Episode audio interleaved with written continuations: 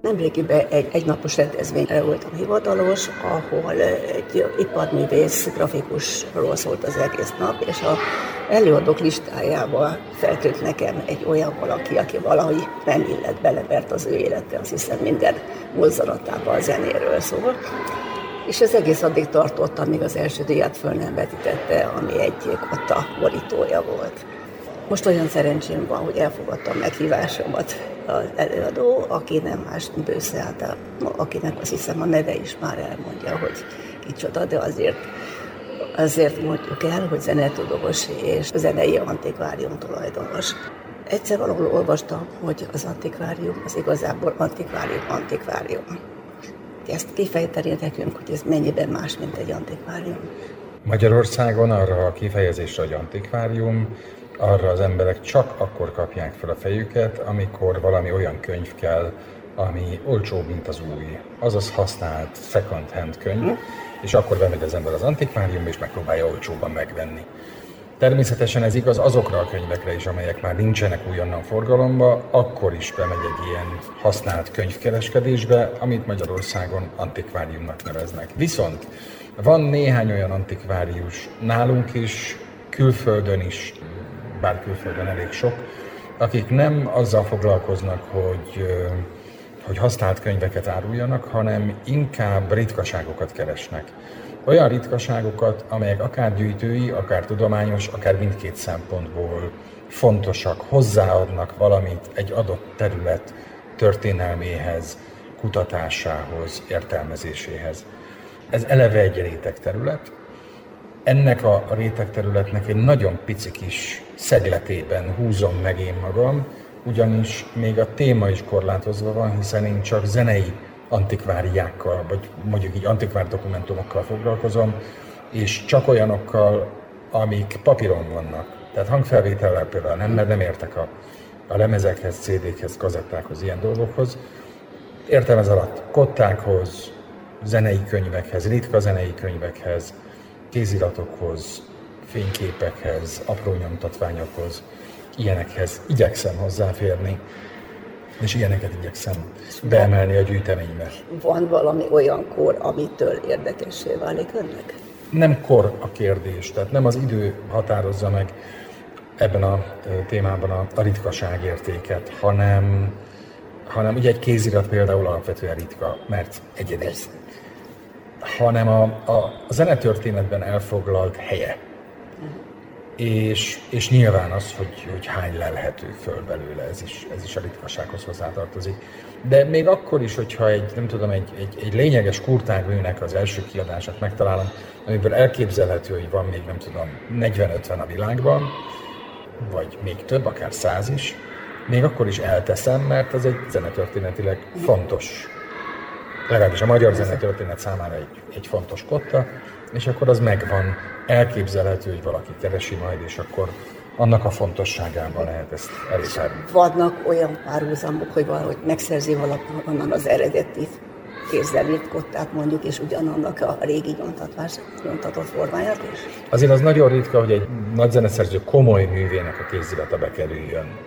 Volt már ilyen, vagy ehhez hasonló példa, büszke lennék rá, hogy nem tudom, Bartók Béla koncertójának az autográfja nálam lenne, vagy nálam lett volna, de azért az a régebbi korszakokban bőven előfordult. Nálam van egy, egy kottás vagy könyves szekrény, amit én Londonból kaptam ajándékba, egy ottani antikvárium megszűnt, és, és a tulajdonos nekem adta ajándékba, és azt mondta, hogy úgy nézzen rá a szekrényre, hogy ebben Bach művek, Chopin művek, Mozart művek, Mahler művek kéziratai voltak egykor. Hát mondom erre, hogy boldog békénylők. Ez, ez nálam nincs így, de azért történetesen most néhány Kodály műnek a, az autográfia ott van nálam, azok mégiscsak lényeges dolgok. Úgyhogy igen, előfordul. Hát mondta, hogy szekrénybe, hogy hogy tárolják a kottákat, mert nyilván nem élére állítva, mint egy könyvet. Igen, a kottákat fekve szoktuk tárolni, Nálam sajnos túl sok kotta van, most azon dolgozom, hogy egy kicsit szelektáljam az egészet. Az lenne a célszerű, vagy az lenne az álmom, hogy minden egyes kotta, tehát különleges kotta, ez egy savmentes palliumban, vagy borítékban legyen, mellette ott legyen a leírás, vagy rajta, és hogy az tudományos értelemben is föl legyen dolgozva, de hát azt kell, hogy mondjam, hogy ez tényleg csak egy álom, mert ehhez egyrészt rengeteg idő kell, másrészt pedig, másrészt pedig rengeteg idő kell. A rózsavölgyi zenemű volt, amikor leégett, akkor nem égett le teljesen. A bútorzat az igen, de a kották közül nagyon sok minden megmaradt. És ennek az az oka, hogy a kottákat fekve tároljuk, ami azt jelenti, hogy ha elképzelnek mondjuk egy ilyen 15-20 cm vastag, egymásra fektetett kottákból álló tömböt, akkor a kották között nincs levegő. Tehát egyszerűen nem jut be a tűz, ha csak nem fújja szét valami ezt a tömböt. A kották széle az persze megperzselődik, esetleg a tetején egy-kettő elég, de önmagában egy ilyen tömb megmarad. És a Rózsavölgyi zeneműbolt helyreállítása után még én is vásároltam, pedig hát én nem tudom, a 80-as években kezdtem el kottát gyűjteni, még én is vásároltam olyan kottát, aminek a széle meg volt égve, és az akkori boltigazgató Hutira Albin büszkén mondta azt, hogy ezek a kották még a, a tűzvészt is túlélték. Azon gondolkoztam, hogy tette egy pici említést azon a bizonyos előadáson, hogy a fottáknak az életkora, tehát hogy mikor született egy kotta, azt nem lehet, nem egyértelműen lehet tudni. Egy általában vett antikváriusnak könnyebb dolga van, mint egy zenei antikváriusnak, a tekintetben, hogy a könyvekben azért javarészt szerepel évszám. A kottákon nem.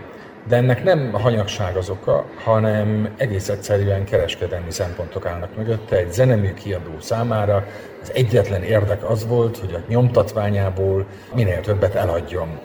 Na most az év, hosszú évszázadok során, nem mindig volt ez így, de a hosszú évszázadok során teszem azt mondjuk a 18. század közepétől alapvetően a 20. század közepéig a vásárló mindig az újat kereste. És ha én egy kotta kiadó vagyok, 2024. februárjában kiadok egy új darabot, slágert, zongoraművet, csellószonátát, bármit, és tudom azt, hogy a vevő az újat szeretné, akkor számítok arra, hogy elképzelhető, hogy nem fogják elvinni az összeset. És mit fogok tenni jövő év februárjában ugyanezzel a kottával, ha ott áll a kirakatban, és az újat kereső szem meglátja rajta, hogy hoppá, hoppá, ez 2024-es kell a csudának, hát ezt vigye el más. Ezért az enemű kiadó nem nyomtatott évszámot a kottára, ezért külön szakma az, hogy az ember megállapítsa egy kottára, hogy mikori. Minden rajta van a kottán, azt is, hogy kinek ajánlja a zeneszerző, azt is, hogy mi a lemezszáma, az is, hogy hol kapható, de évszám nincs rajta. Abszolút ez a... Tehát itt jött a... be a jelentősége, hogy mindig hát, látványosabb legyen a borító? A látványos borító az is egy kereskedelmi hát fogás. arra gondolok, hogy azzal hívja fel a figyelmet vásárlásra? Igen, de nem mindegyik műnél játszott szerepet az, hogy látványos legyen a borító. Amíg a zenemű kereskedelem nem volt annyira piacképes, hogy egy városban, mint Bécsben 20 zenemű kereskedő is lett volna és kiadó, addig, addig hát ki így, ki úgy oldotta meg. De hát nyilván az van, hogy az ember bemegy egy kottaboltba, hallott valamit az operában, és megkérdezi, hogy nem tudom, Meyerbeernek a Hugenották című operájából hallottam azt a gyönyörű dallamot, nem, nincs meg ez zongorán, és akkor kiveszik a szekrényből, tessék parancsolni, viszont ahogy kirakadva, hogy kirakom a vevő elé, akkor nyilvánvaló, minél szembetűnőbb, annál jobb. És ahogy a nyomdatechnika fejlődött, ahogy egyre variábilisabb lett, és egyre többet lehetett bizonyos dolgokból nyomtatni, egyre inkább utaztak arra, hogy ahogy régen írták, TS-sel csinos legyen egy kotta címlap. A kottaborító az piaci fontosságú, az eladást segíti. Van olyan elképzelés, hogy azért cirádás, figyelemfelkeltő egy kottaborító, mert a belbecs az gyenge, és ugye a jóbornak nem kell cégér, a rossznak viszont igen. Hát ez azért nagyon mérsékelten fogadható el. Valóban rengeteg borzalmas muzsikának készítettek a ragyogó kottaborítót, de ez azért így visszafele fordítva nem, vagy ebből kiindulva nem lehet ezt mondani.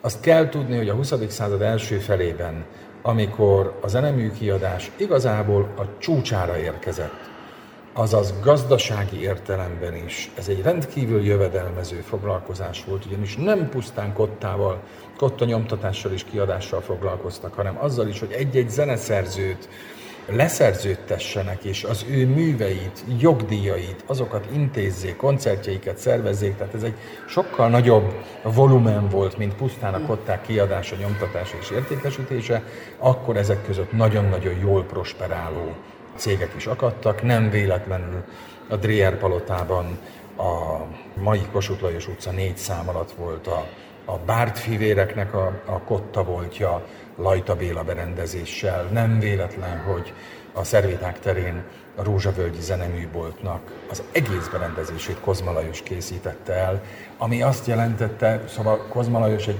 azon túl, hogy egy ragyogó művész volt, azért mélyen a zsebébe kellett nyúlni egy, egy kotta kiadónak, vagy zeneműboltnak ahhoz, hogy egy ilyen parádés belsővel fogadja a látogatókat. A kottáknál van olyan, hogy megkülönböztethető, mint ahogy a ami van a Mariel, vagy egyféle. A kotta nyomtatás történetében van ilyen úgymond típusokból összeállított kotta. Tehát a típus az az, mint a betű típus, hogy bizonyos betűkből kiszedik a szöveget. Ez egy rendkívül macerás dolog kottával, mert ugye nem csak az öt vonalnak kell egymáshoz illeszkedni, hanem illeszkedni kell a hangjegyeknek is egymáshoz, tehát egy-egy típus néha össze van kötve a hangjegy által, és ez, ez nagyon macerás. Ettől függetlenül van ilyen, főleg a Lipcsei Breitkopf cég használt ö, ilyeneket, de túlnyomó részt metszették a kottákat. Ami azt jelentette, hogy egy fémlemezben, tükörfordításban belemetszették azt az oldalt, és akkor ezzel a mélynyomásos technikával aztán sokszor Hát ez már nyomtatás, mert nyilván amikor még kézzel írod, ott az föl lehet ismerni egy idő után, hogy Igen, igen. A de a Mercés után, Mercés után a 18. század legeslegvégén, 19. század elején Alois Zénefelder, aki a litográfiát föltalálta, ő, ő kotta kiadó volt, és pontosan a kotta, a macerás kotta kiadás miatt jött rá a kőnyomtatásra, és kezdte ezt el úgy, és aztán a, hát a 20. század elején is még bőven litografált színlapok jelentek meg, azokat már könnyű volt sok színben nyomtatni, könnyebb volt mondjuk így sok színben nyomtatni. És ma, mostanában nyomtatnak most a Magyarországon? Kottát? Uh-huh. Tudomásom szerint igen, van nekünk egy zenemű kiadónk, az Edíció Muzika Budapest, és szerintem az ő, tehát a Bartók összkiadás az például a többek között az ő gondozásúban jelenik. A kotta, mint nyomtatvány, Szerintem most jelen pillanatban az egyik legrosszabb időszakát éli, ugyanis azzal kell számolni, hogy a zenész a kottát, hát most értsék jól, jó esetben lefénymásolja, de többnyire letölti. Ma már nagyon sok minden elérhető a világhálón. Most valljuk be őszintén, egy muzsikus miért vegyen meg még olcsóbb kottát is, hogyha le tudja tölteni. Nagyon kevés olyan zenészt ismerek, akinek igénye lenne arra, hogy egy első kiadást megvásároljon, összehasonlítsa a jelen kiadással, megnézze a kottákat, esetleg tudományos, horribile művészi következtetést vonjon le a kottakép alakulásából. Van egy fiatal muzsikus ismerősöm, aki, akiből kiváló értő lesz, de egy ember értett ehhez, és egy ember volt az én ismeretségi körömben, aki erre igényes és háklis volt, az Kocsis Zoltán volt. Nekem volt egy ismerősöm, hát már legalább 50 éve nincs közöttünk, aki úgy ment el koncertre, hogy vitte a kottát, és leellenőrizte, vagy otthon előtt hallgatott, és akkor még fölnevetett, hogy ez itt most nem léptés volt.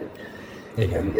Hát igen, ez a régi, régi hagyomány, a kis partitúra, az, amit egyébként a 18. század második felében találtak ki Franciaországban, az igazából ezt is szolgálta, hogy az ember egy ilyen kis könyvecskébe magával tudja vinni a, a zeneművet. Karmester nem tudja használni, mert nem látja, mert annyira pici. A zenekari szólamot játszó muzsikusoknak fölösleges, annak csak a saját szólama kell. Ez pontosan zenehallgatásra kell, hogy az ember kövesse. Hát ez egy az elemi élvezetet fokozó fokozó tevékenység. Az kevésbé, hogy az ember azt nézi, hogy ki mikor jut mellé, mert az csak a az csak a, hogy mondjam, az őrülethez és az idegbajhoz visz közel. De, de az önbizalmát erősít. De kinek a hallgató? Hallgató. Az jó, hát igen, szerencsétlen művész, pedig neki kéne, igen.